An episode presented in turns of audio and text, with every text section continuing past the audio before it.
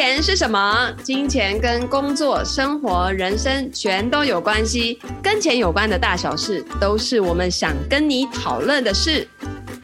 越痛快花钱，越能把钱留下来。大家好，我是财务建筑师 Lydia。Hello，我是小编心怡。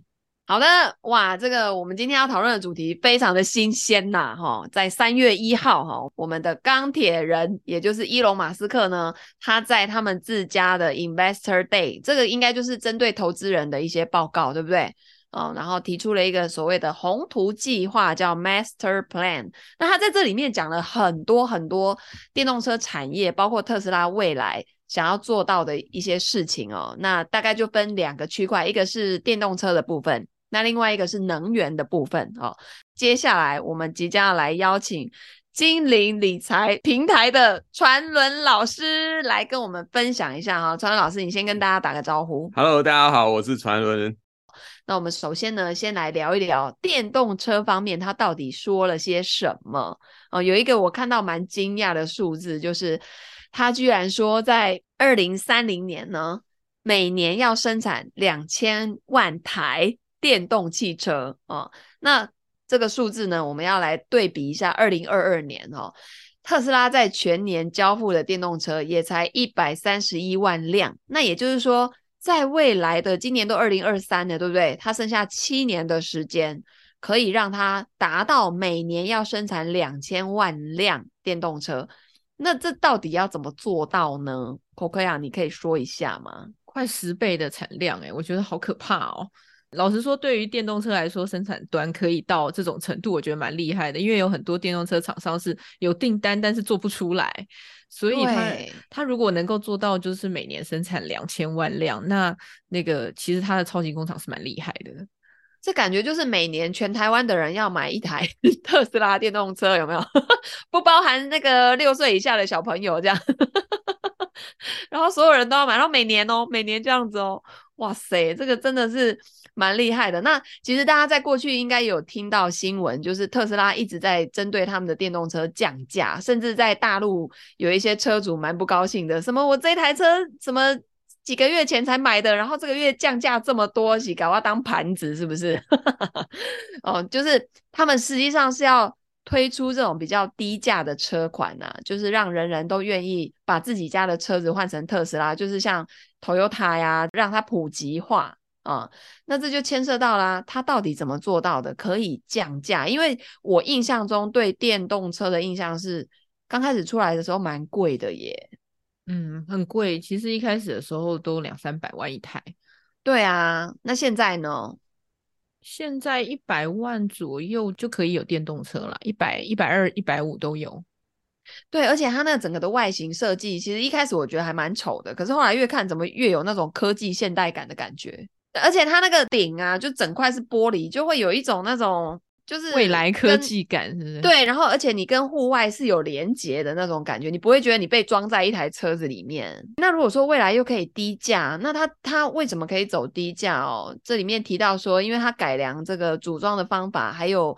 精炼锂电池就是原本的组装方法跟喷漆可能要花费大量的时间跟人力，可是现在他用机器人跟重新分组的方式去优化它的流程，所以它组装的成本呢下降了百分之五十，也就是他居然写每四十五秒就可以生产一辆车，诶，这速度真的有这么快哦？到底为什么他们可以做到这么低价呢？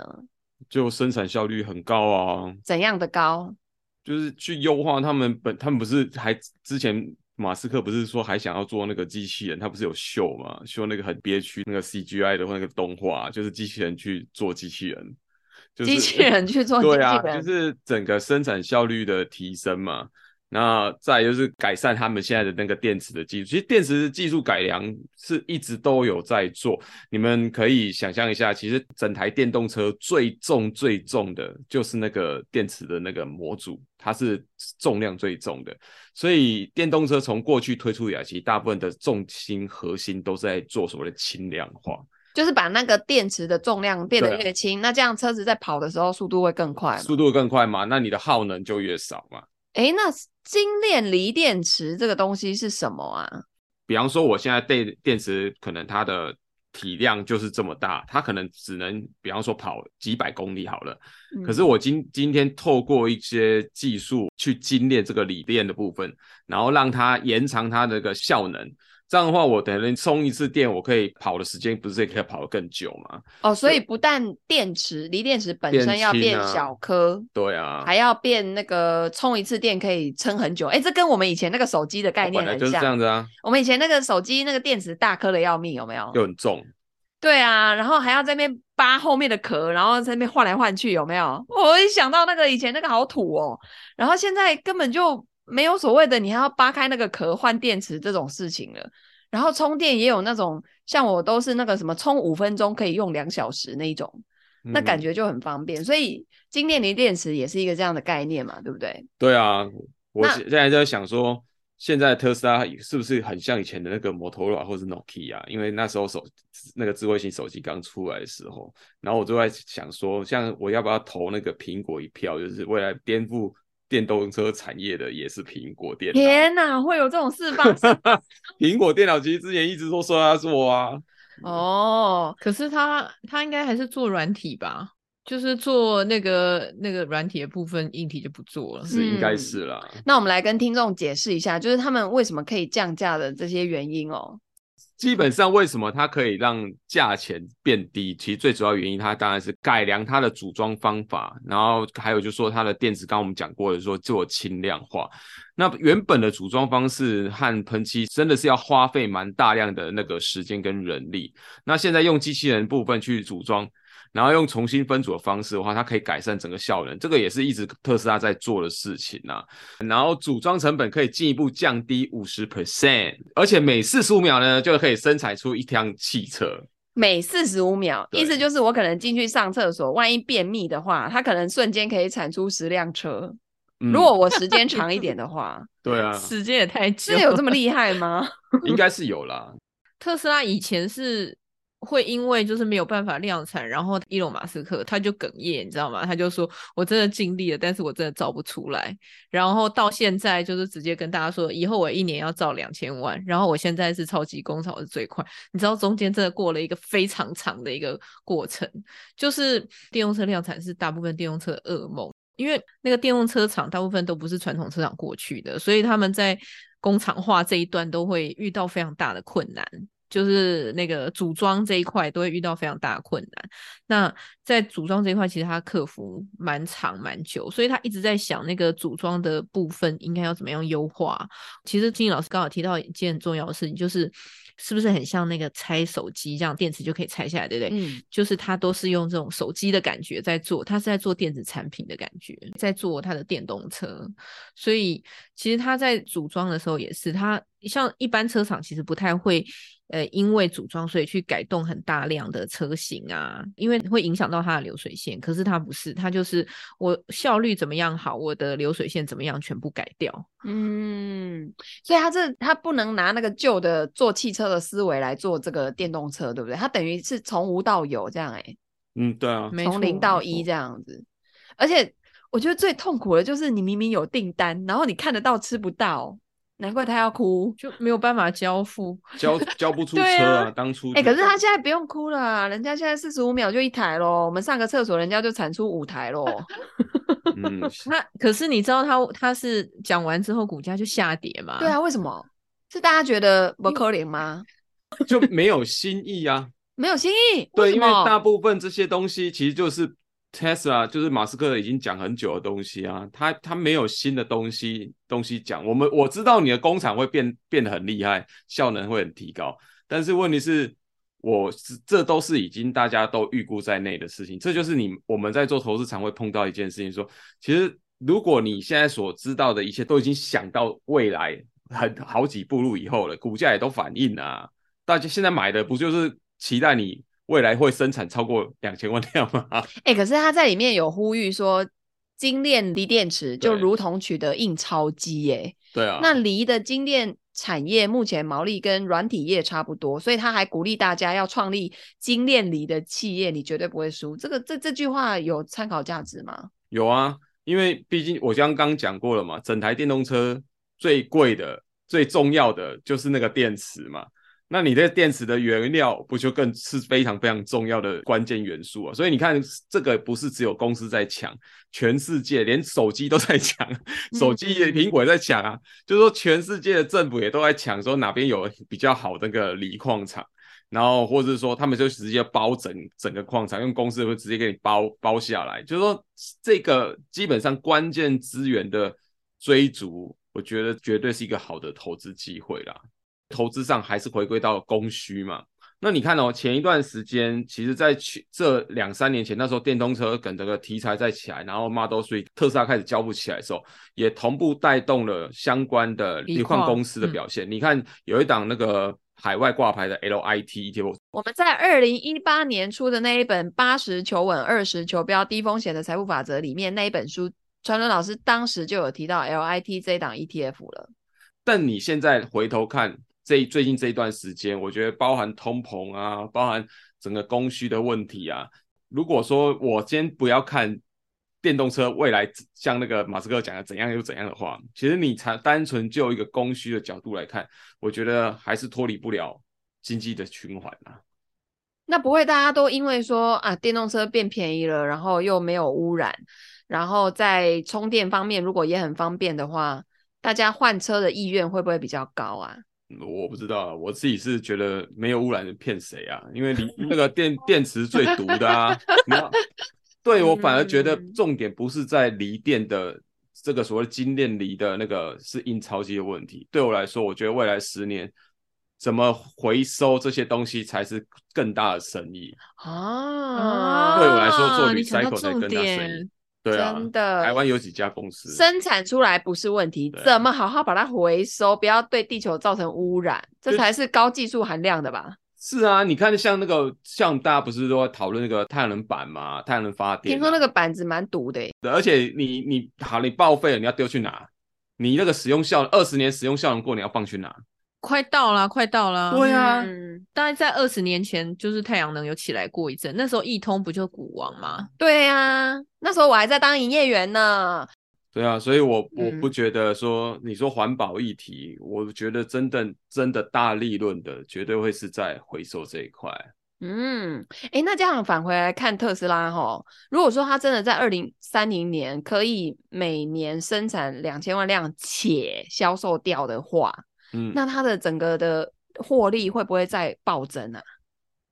获利是一定会再往上走的啊，但是重点来了，就是我是一个觉得是商业竞争，它绝对是有高有低，不可能说你完全就是你独自去吃掉整个市场，因为别人也会起来啊。其实过去一段时间，特斯拉在做电动车，是因为其他车厂看不起。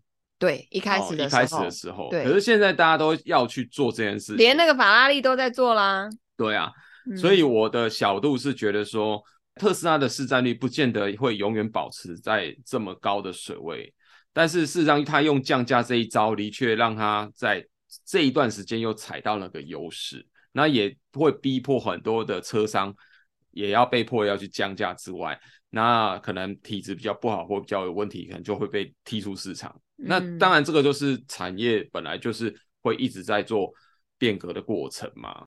对，然后它的目标其实就是让最后全世界不要用石油，哎，就是它这一次的那个 Investor Day 的第二个主题就是能源嘛。嗯。据说他在六年前就已经讲说，Tesla 的能源业务的规模会超过电动车。可是 已经六年过去了，他现在能源的业务只占他整个的营收百分之一点五。嗯啊，那但是他在三月一号那那个 Investor Day 又喊出他要消灭石油，实实现全世界走向可再生能源的转型。那这件事情的可信性、可行性高吗？很低啊。怎么说呢？因为石油毕竟它还是相对来说是第一个比较好取得的能源嘛。那你再来是好了，你就算你就太阳能发电，你微博的发电那种替代性能源，它再怎么样搞到现在为止，也不够占全全球主要能源的百分之十十五左右吧。就说你实际上要取代石油，我觉得呃短期内难度很高。更何况现在因为能源本身也有创新啊，像页岩油，对不对？我直接。用水压裂解下去，我挖油似乎也很快啊。重点你还是要回归成本嘛。嗯，对啊，你产生能源的成本还是很贵，比石油贵，那你要取代它，我觉得很难啊。不过我觉得它的出发点是好的啦，就是让地球能够永续的绿能的这种概念嘛，不要消耗这么多的石油，也会产生很多的碳嘛。那现在其实特斯拉最重要、最大的核心是它电动车可以赚钱嘛？对，还是回归到这一个点上面去了。他承诺每年要有二十 percent 的毛利，还要保持五十趴的增长速度。哎，嗯，对啊，这个是一个蛮惊人的。而且他一直以来，我觉得他在我心目中就是一个造梦者。你看，他几年前就提出那种什么去外太空移民、什么火星，然后什么电动车，就是这都很新的概念啊。嗯，那那这种概念其实越越接近现在来看，就是这种。他当时讲的好像也没有说完全都是空口说白话，有一些渐渐在实现嘛，对不对？嗯，所以我觉得现阶段对 Tesla 来看的话，我还是会看中它电动车这一块的营收跟获利。嗯，那至于能源那一块呢，可能就是先观望啦。这个可能是它未来的一个比较比较大的远大的梦想，新的成长赛道这样子。对对对，如果那个动能不行了，这个动能再加上去这样。对，要给自己创造一个第二曲线嘛，对不对？嗯、对对对对对，没错。对，那那个刚才我们在聊的时候 Coco 也有提到说，这个电动车它其实不是在卖车，诶，它是在卖它那个车子里面的软体，是吗？对啊，卖一个 FSD。哦，那是那是什么东西？诶，它其实就是自动化驾驶的这个系统，这样子。对啊，嗯，然后因为电动车。没有什么技术含量可言啦，应该说电动车整个技术含量最大的就是那个自动驾驶这件事情的革新。因为如果你的电动车呃会跑，其实跟油车没有什么差别。那如果我们没有什么能源危机的时候，我为什么一定要买电动车来取代我的油车呢？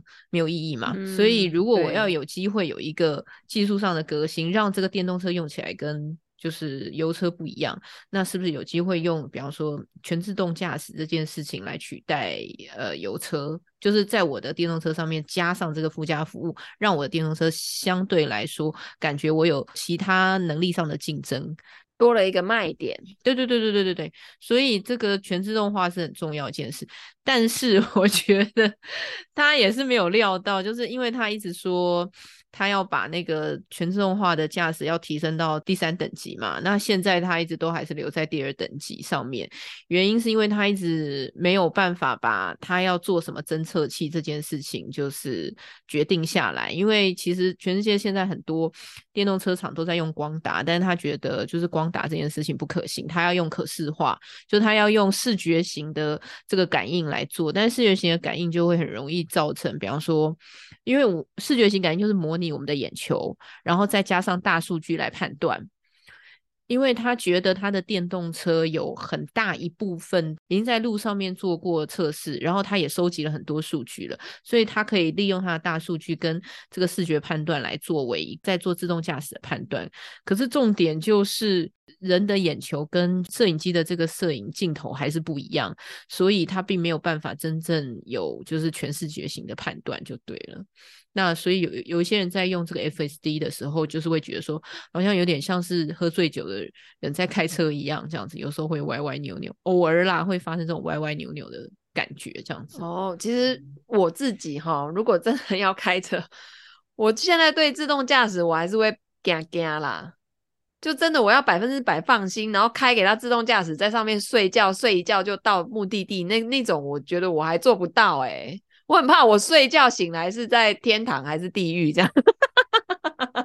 所以就觉得，嗯，还是会怕怕的。虽然有自动驾驶，可是我可能人还是会醒着，然后还是会握着方向盘这样子。我我觉得你这样考虑还算好的，嗯，因为你你不要说到时候自动驾驶然后撞到人，那你请问一下，到底是问题是人车子错还是你错？哦，而且还有，嗯、其实。自动驾驶这件事情其实已经吵太多年了。我觉得最大的核心议题根本不是在技术问题，而是在法规的问题。嗯，而且这个法规问题是很难过的，因为原则上就是面对人理赔跟生命的议题嘛。对啊，你把人撞死了，然后甩锅给一台机器，对啊，这个好像也对啊也说不过去哈。没错，嗯，而且它可能还有一些呃其他，比方说城市设计的，比方说你要装那些光达或是视觉型的。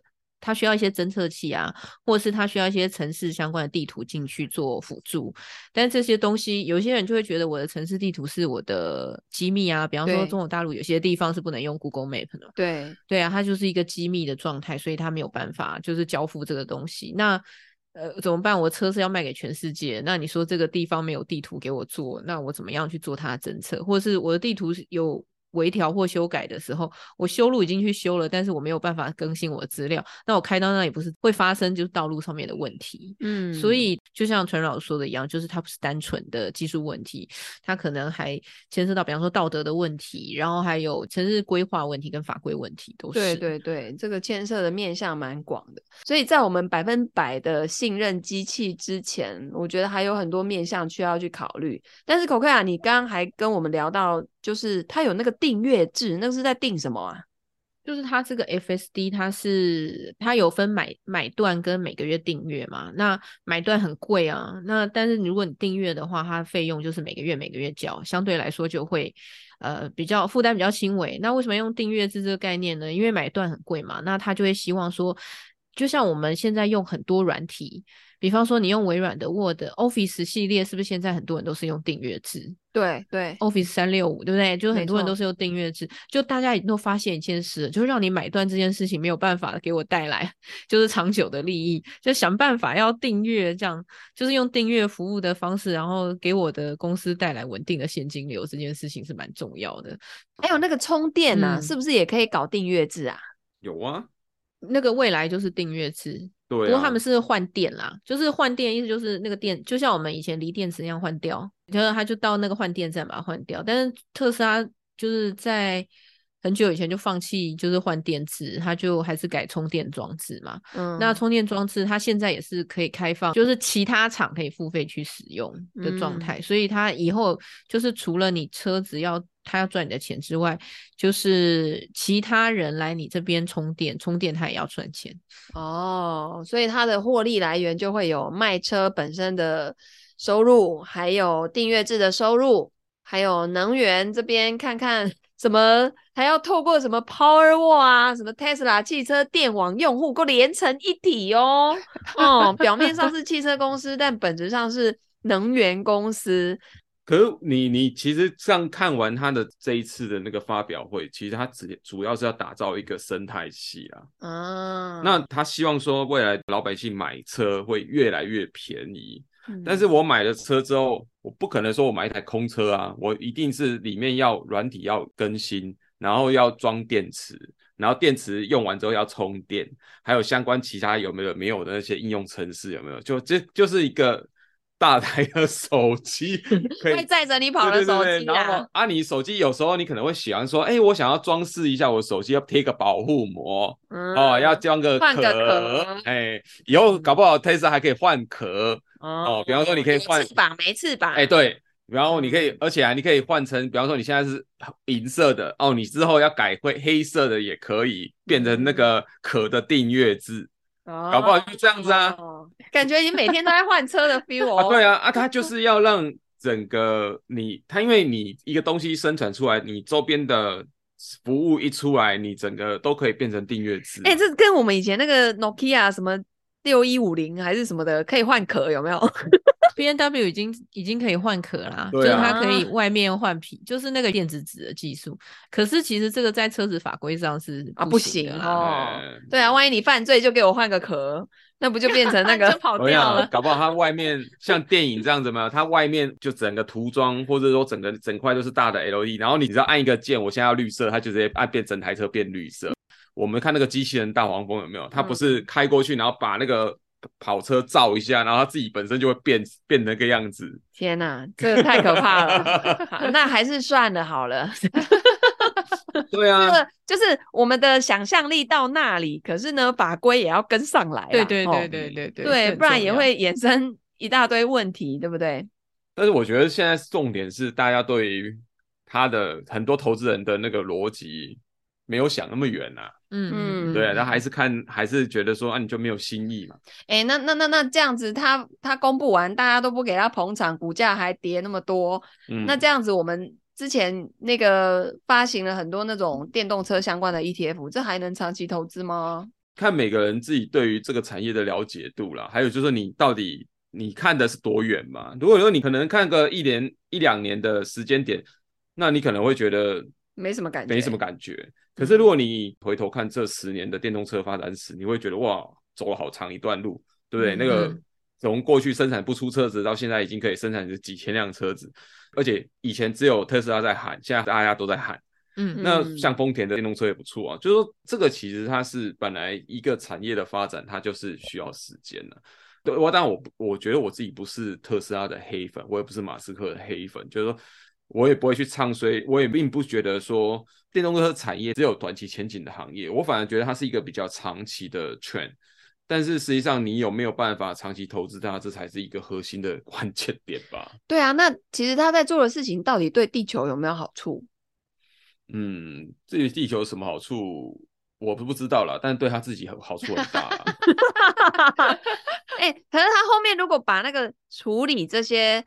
呃，你说的废弃物啊，啊电池的这些产业也把它搭建起来，就一条龙这样子，这个很好啊。这样他真的就会无，哎，他怎么没有想到这一块？这样就会无敌了，哎。我觉得不是废弃物处理，而是比方说，像现在手机厂不是都说他可以跟你回收手机，原厂回收。嗯，比方说你一台车子或是一台一个手机，不是全部东西都坏掉啊。嗯，你只是旧了，但有些东西还是可以用嘛。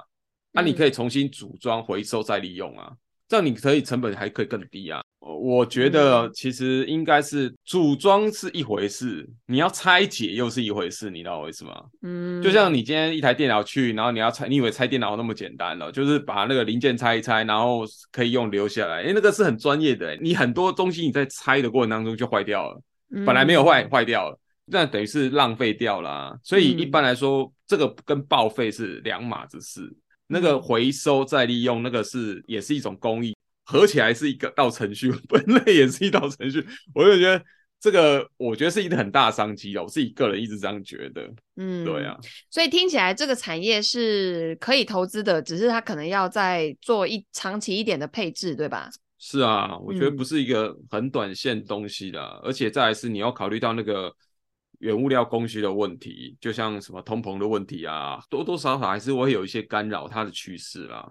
嗯，那所以传文老师，如果说对电动车产业很有兴趣的同学，到底是要买 ETF 还是直接就专攻 Tesla 就好了？我个人是觉得就是买 Tesla。嗯，怎么说？因为就目前的市占规模还有发展的趋势来看。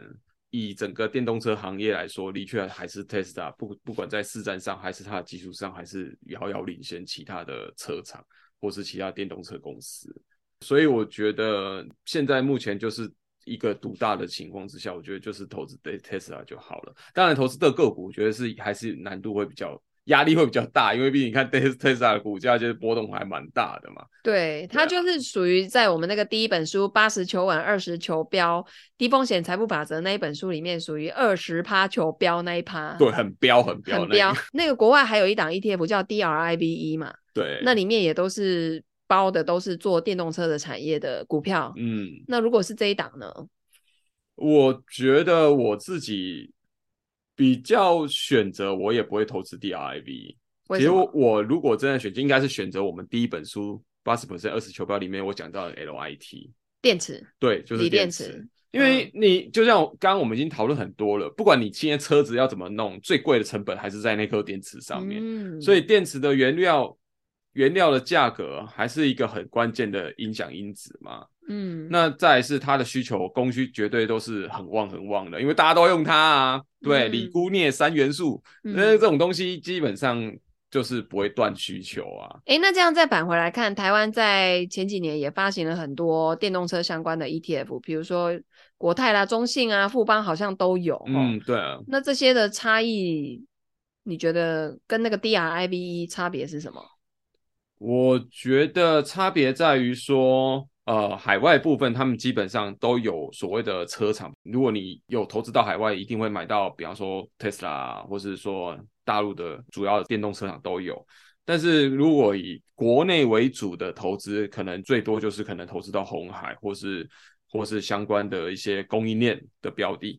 这个其实我觉得看你自己怎么去思考这个你要怎么投资的方向。那我我自己会觉得，如果从电动车产业的角度，我喜欢是所有的供应链的部分，上中下游的品牌厂什么我都包下去嘛。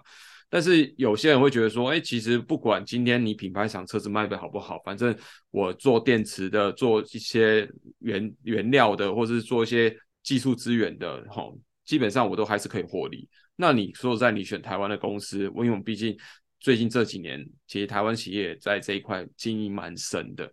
那这个是我觉得是看每个人对于投资策略上的安排。那我自己个人我是觉得，就是你要既然要买电动车产业，但是全包啊，你你光买一个台湾的台湾的产业来说，就是少了品牌厂那一块嘛。对啊，嗯，那你的全包是指就是主要是海外的，还有 cover 到有一些海外的，有包进去海外的一些车厂的公司。